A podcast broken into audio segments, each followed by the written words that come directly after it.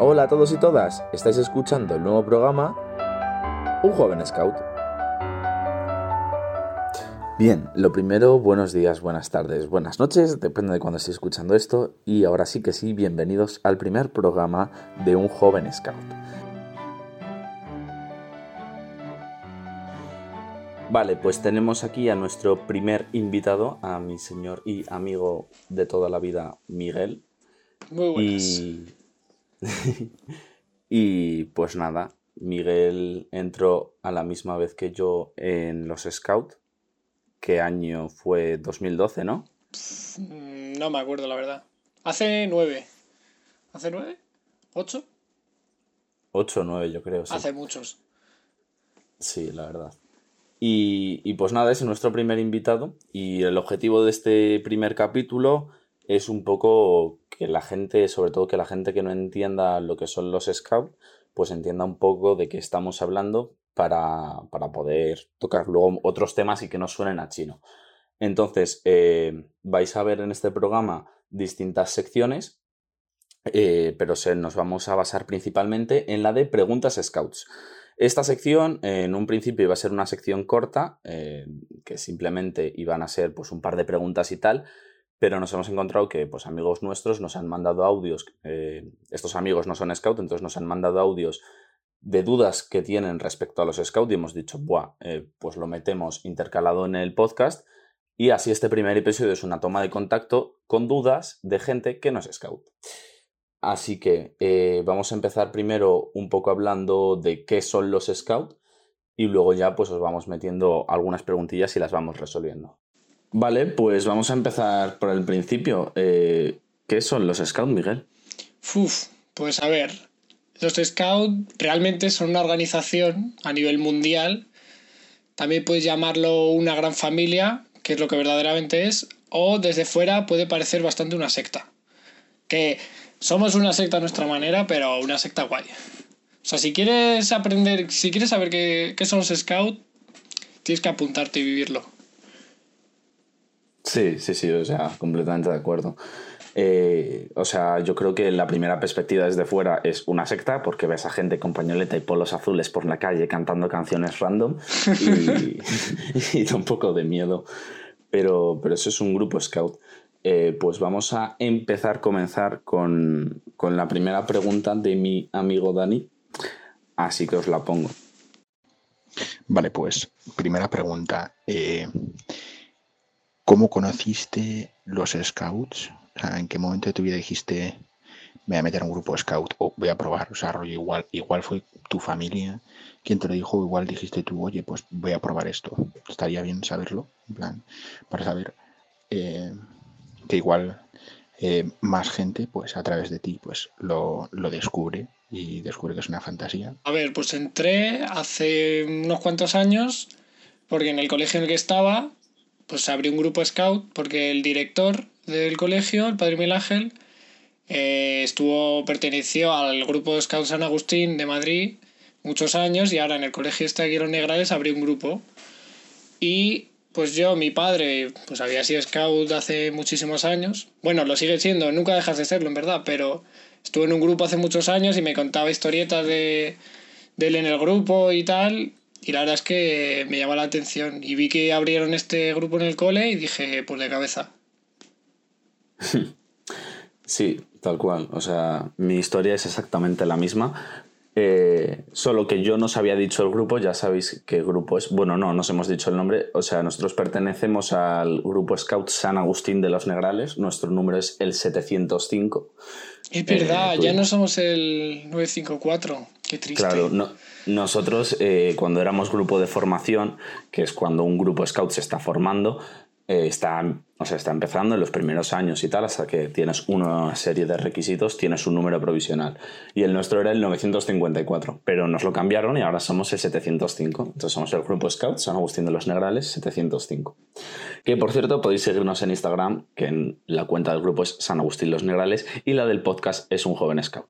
Y luego, eh, ¿qué te ha aportado a ti? ¿Qué, qué- qué ha cambiado en ti el, el formar parte de una familia? Porque al final, con los scouts, tras tantos años, y estar siempre con los mismos, porque ves cómo evoluciona la gente y cómo crece, eh, ¿qué, representan para ti? ¿Qué nos han aportado? Pues de todo, muchas cosas. O sea, muchas ¿eh? experiencias, muchas vivencias, muy divertidas y para recordar para siempre. Y luego además es que, o sea, dentro de un grupo scout aprendes y mejoras como persona y... O sea, luego lo puedes extrapolar a tu día a día, realmente. Y se nota, se nota cuando alguien, si alguien es scout, lo notas. Y es, algo que puedes ver en, la gente, rollo, yo qué sé. Eh, a ver, no te voy a decir que son mejores personas y tal. O sea, simplemente su forma de actuar, su forma de pensar, de ver las cosas, de simpatizar con los demás, de ayudar. Porque, a ver, hay de todo. Puedes tener, puede ser algún scout que sea un poco cabrón, o puede ser un scout que sea buenísima persona. Pero los scouts como tal sí que te enseñan a, no sé, como a ver las cosas de otra manera. Justo. O sea, yo creo que aparte de esos momentos increíbles que ya os contaremos alguno, porque hay alguno Sección bastante gracioso, anécdotas. Sección de anécdotas se viene. Eh, yo creo que te enseña sobre todo a eso, o sea, creas un sentimiento de familia y más un grupo como el que estamos nosotros, que es un grupo pequeño y que ha estado en formación y que nosotros entramos cuando se creó y le hemos visto crecer, yo creo que también te enseña a convivir con otras personas que son opuestas a ti, que eso mm, el día de mañana llega alguien que no te cae bien y tienes que aprender a convivir con él, o, o lo que dice Miguel, mm, sabes más desenvolverte, sabes más eh, en teoría, ¿eh? En teoría. Luego habrá cada uno. Hay casos y casos. Claro, hay casos y casos. A mí, por ejemplo, sí que me ha enseñado más a desenvolverme con la gente, a ser más abierto, a entender más a los demás, a saber más escuchar. Imagínate, yo si no hubiese ido a los scouts, vete tú a saber, a lo mejor sería un antisocial que no saldría de casa. No lo sé. Justo, justo. O sea, yo no sabría. O sea, mi vida ahora, yo soy un friki de los scouts. Yo os lo dije en el primer episodio. Entonces, yo no sé qué sería de mi vida si no tuviese los scouts. Justo, o sea es algo que ¿Te imaginas y piensas por un momento que si no hubiesen estado, qué sería de mí? En plan, no sé cómo sería. ¿Qué hubiese hecho esa segunda quincena de julio durante ocho años? Claro, ¿qué, habría hecho yo sin un campa todos los veranos? O sea, uff, y en Navidades y las salidas, nada, nada. No lo sé. Te cambia, te cambia radicalmente. O sea, yo creo que es muy bonito pertenecer a un grupo scout y todo el que haya pertenecido o pertenezca eh, lo puede corroborar, que habrá sus momentos buenos y sus malos como todo, pero hay muchísimos, muchísimos más buenos que malos. O sea, si todo el mundo fuese scout, del mundo iría mejor. Bastante mejor.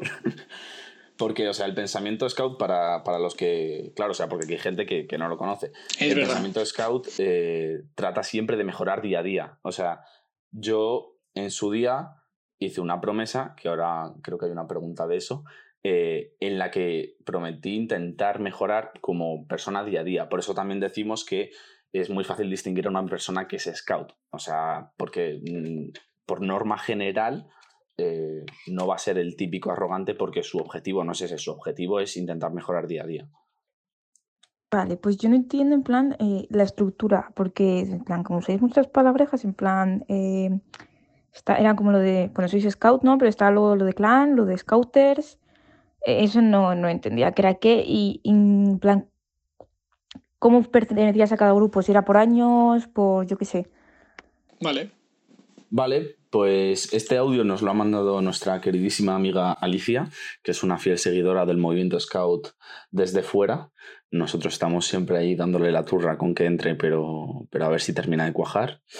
Y yo creo que la duda que tiene básicamente es cómo se organiza un grupo scout, ¿no, Miguel? Entonces, cuéntanos qué secciones pues a ver, un grupo scout eh, claramente está dividido por edades. Bueno, no puedes trabajar con todos los chavales y chavalas a la vez. Y pues va desde los más pequeñitos hasta los más mayores. Y es verdad que tienen nombres un poco peculiares. Eh, pero bueno, los más pequeños, está en una sección que se llama Castores. Luego subes a Lobatos, luego a Tropa, luego a Esculta y luego a Clan. Hay total cinco secciones y cada una tiene su simbología y tal. Y eh, una vez acabas clan, puedes o no hacerte monitor o incluso puedes no hacer clan y hacerte monitor. Puedes hacer muchas cosas. Lo que no tengo muy claro son de qué edad quedaba cada una. Y eso, pues, dilo tú, Alex, que eres scouter y lo deberías saber mejor que yo. Sí, sí, sí, efectivamente soy scouter. Eh, pues las secciones y van. coordinador. Claro, claro, bueno, bueno, bueno. Claro, es que. Eso bueno, más adelante. Claro, es que yo soy. Bueno, sí, ahora, ahora os explicamos eso. Eh, las secciones tenemos castores, eh, como ha dicho Miguel, que es de 6 a 8 años. Los lobatos van de 8 a 11 años. eh, la tropa de 11 a 14 años. Y la esculta va de 14 a los 17. El clan va de los 17 a los 21. Y aquí es cuando, cuando ha dicho Miguel que puedes hacer varias cosas. Puedes hacer un año de clan y al siguiente ya con 18 eh, subirte a rovers. Depende del grupo. En nuestro grupo, yo por ejemplo hice eso. Porque, pues porque éramos muy pocos y se necesitaban monitores. Entonces, mm, ya, y ya en, en Kral, en los scouters, que son los monitores, puedes estar de los 18 hasta que te mueras prácticamente. Porque si una cosa tienen los scouts es que nunca terminas de desenganchar. y, y así se organiza un grupo. Tampoco entiendo cómo te haces monitor, en plan, cuando llegas, yo que sé, a cierta edad, y a partir de ahí tienes que ser monitor, pero no hay nada que, o sea, no tienes que hacer ni un curso ni nada así. ¿Cómo te haces monitor? Eh, pues monitor te haces queriendo y normalmente teniendo 18 años o más. Eh, digo normalmente porque en cada grupo habrá excepciones y normas que a lo mejor eh, no puedes ser monitor hasta los 21 o lo que sea. Pero en nuestro grupo es así. Entonces, tú te haces monitor queriendo y teniendo muchas ganas, eso lo primero. Y a la pregunta de si se hacen falta cursos, títulos y demás, la, la respuesta general es que no. Que no y que sí, que porque es muy recomendable. O sea, tú cuando empiezas de monitor normalmente eh, acabas de subir de, clan o vienes de, de sacarte las prácticas de monitor de ocio y tiempo libre. O sea, básicamente, eh, cuando tú te haces monitor, sueles subir de clan y no hace falta tener en mano el título y el papel que te diga eres monitor de ocio y tiempo libre. Porque eso a la larga te lo sacas, porque es necesario para los campas. Y luego lo que ha dicho Alex de los cursos, una cosa es el título de monitor de ocio y tiempo libre, que te permite no solo ser scouter y monitor en un grupo scout, sino currar campamentos de cualquier empresa y de lo que sea. Luego lo distinto es que dentro del grupo scout se trabaja con una metodología y con unas dinámicas pues diferentes y de educación. Entonces, hay cursos como los que ha ido Alex que se llaman pedagógicos o algo así, creo. Eso y es. allí Sí, es sí, sí, cuando te forman en los scouts, rollo, tú vas a ser monitor de lobatos, vas a ser pedagógico de lobatos y te enseña cómo trabajar dentro de los scouts con niños de esas edades. O vas a uno de clan, o vas a uno de escultas, o incluso de coordinador de grupo. Hay de todo. Lo, del libro de la selva, en plan, que os ponéis como nombres del libro de la selva, mm, eso en plan, ¿de dónde ha salido? ¿Por qué el libro de la selva? Y en plan, porque no habrá suficientes nombres para todos. ¿Y eso lo hacéis en plan solo con los más pequeños o, todos tenéis como vuestro nombre del libro de la selva? Bueno, eh, ¿por qué el libro de la selva? A ver, la verdad es que si lo ves desde fuera llama la atención que los niños pequeños eh, tengan nombres del libro de la selva, rollo... ¿Cómo- ¿Qué nombres hay, Alex, de lobatos? Pues todos los que aparecen en el libro de las tierras vírgenes, que pueden ser, mm, yo que sé, los nuestros, los más comunes que tenemos, pues son Brumbi, Chikai, eh, Limersi, Onai, eh, mm, depende. Y muchos más. Claro, Kigo, o sea, es que hay una lista tan enorme. Entonces, eh, es verdad que se puede llamar la atención y el por qué realmente es que Baden-Powell, eh, cuando fundó el movimiento de los Scouts, allá por 1907, bueno, poco antes, pero eh, cuando estaba en auge, ahí al principio, a la par, Rudyard Kipling había escrito el libro las Tierras Vírgenes, que también dentro de ese libro está el libro de la selva, pero el libro de las Tierras Vírgenes incluye el libro de la selva y más historias pequeñitas. Y pues bueno, iban un poco a la par y además Rudyard Kipling tenía un hijo dentro de los Scouts y entonces pues estaba relacionado con ese mundillo y era colega de aquí el amigo Baden Powell, fundador de los Scouts. Y entonces eh, Baden Powell, de hecho en el primer libro que escribió, que se llama Escultismo para muchachos, incluía uno de los personajes del libro y ya más adelante, en 1916, ¿sí? publicó eh, otro libro que se llama Manual para Lobatos, donde eh, menciona, o sea, donde menciona, no, donde mete todo el libro de las tierras vírgenes y ambienta un poco esa sección de la manada del- para los niños más pequeños y no tan pequeños, de pues para darle un poco más de juego y de vidilla. Y entonces Eso eso, es. está ambientado, bueno, que lo cuente mejor Alex, cómo está ambientado, que él es monitor de ahí. Sí, o sea, esa, es la historia y está ambientado sobre todo en eso porque es una forma más de enseñar escultismo a los más pequeños, porque al- a un niño pequeño no te le puedes empezar a enseñar escultismo como se enseña a los niños más grandes, que es eh, hacia los que se dirigió el libro de eh, escultismo para muchachos, eso es, de escultismo para muchachos. Entonces nosotros en la manada lo ambientamos todo en el libro de la selva, como bien ha dicho Miguel. Entonces lo- los monitores tenemos, tenemos nuestro propio nombre, que somos los viejos lobos, que somos como mm, los guías de la manada. Entonces todo se basa en, en cómo funciona una manada para que ellos aprendan el trabajo en equipo. Nosotros siempre decimos que la manada caza junta. Entonces, pues cada uno va teniendo sus nombres y tal, y es para, sobre todo para que los niños te entren en el juego de la manada y aprendan escultismo de una forma más sencilla, sobre todo jugando, porque es lo que hacemos Y nosotros divertida, porque al y- y final. muy divertida. Muy divertida. Y, y se meten mucho, mucho en la dinámica. Que si bautizos, que si promesas, que si vamos a hacer un consejo de roca, eh, un- una flor O roja. sea, si os habéis leído el libro, que lo recomiendo, está muy guapo, pero el libro entero, no solo el del libro de la selva. Hmm. Eh, y luego veis la de los Scout, usa prácticamente todo. Rollo, o sea, la zona, los nombres de los sitios, eh, los nombres de los personajes. Y bueno, a raíz de todo esto, eh, ¿por qué se usa el libro de la selva? Pues porque se escribió a la vez que estaba en auge el movimiento Scout. Rudyard Kipling se llevaba bien con Baden Powell.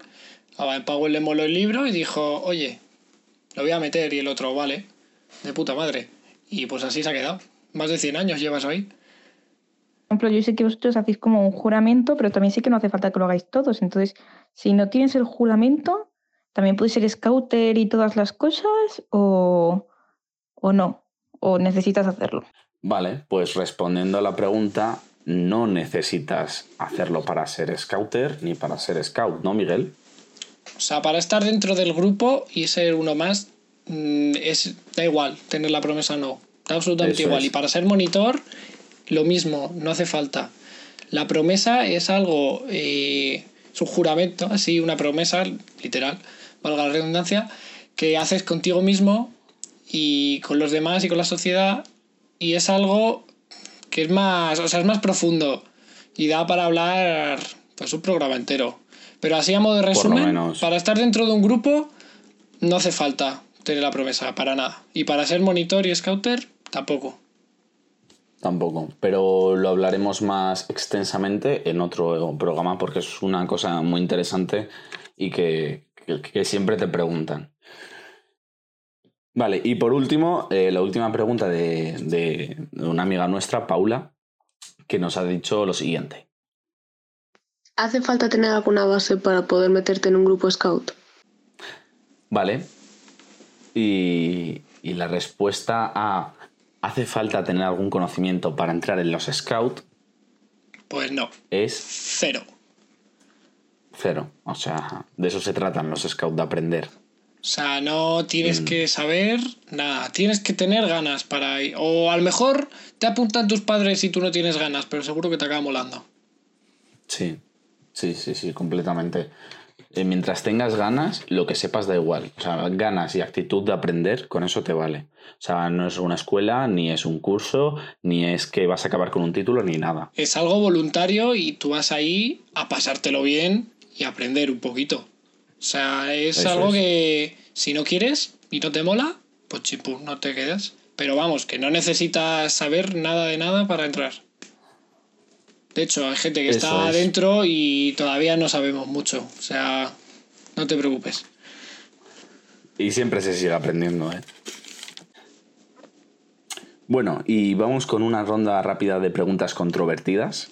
Así que vamos allá, Miguel. ¿Boy Scouts o Scouts? Scouts, a secas. Porque los Boy Scouts eh, son los de América, bueno, los de América no, los de Estados Unidos, los retrógrados esos que separan entre Boy Scouts y Girl Scouts. Y aquí pues entramos todas y todos, así que Scouts, a secas.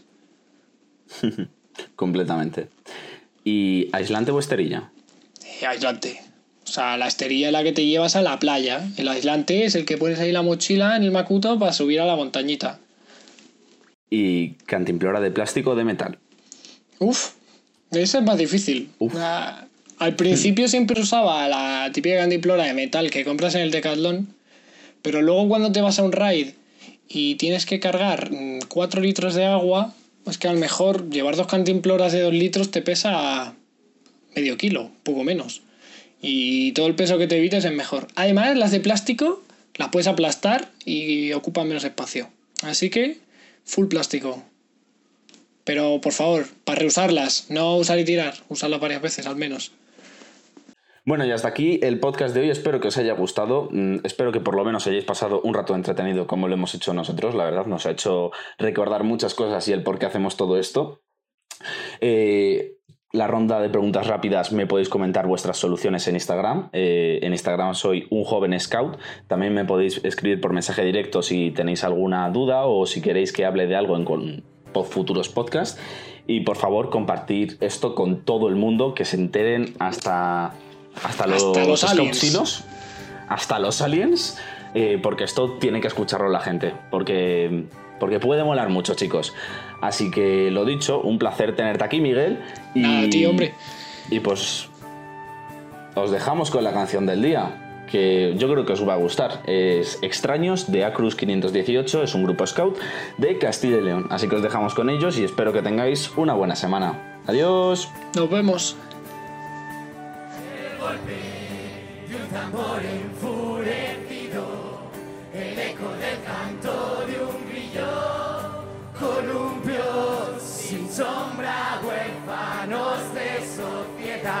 cambio hoy tus calles por mis ríos, tus piscinas por praderas, regadas por sonrisas e ilusiones de chaval.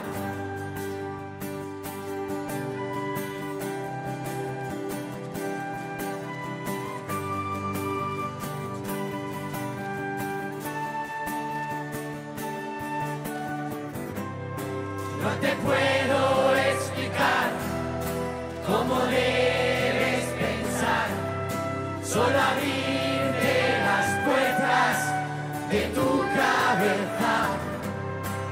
Lo vamos a cambiar, porque somos los extraños para esta cuerda humanidad. Pondremos flores donde otros ponen arpones y volveremos a gritar,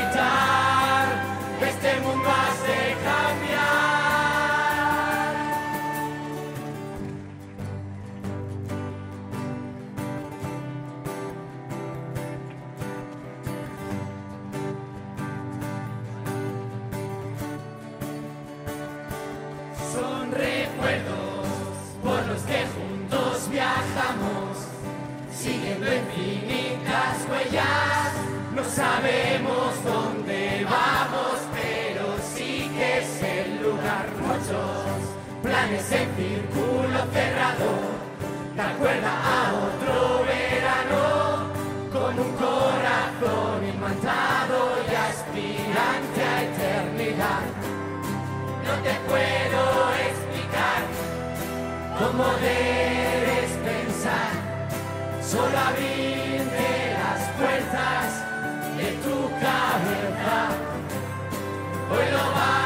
a cambiar, porque somos los extraños para esta cuerda humanidad. Pondremos flores donde otros ponen arpones y volveremos a gritar. Este mundo hace cambiar.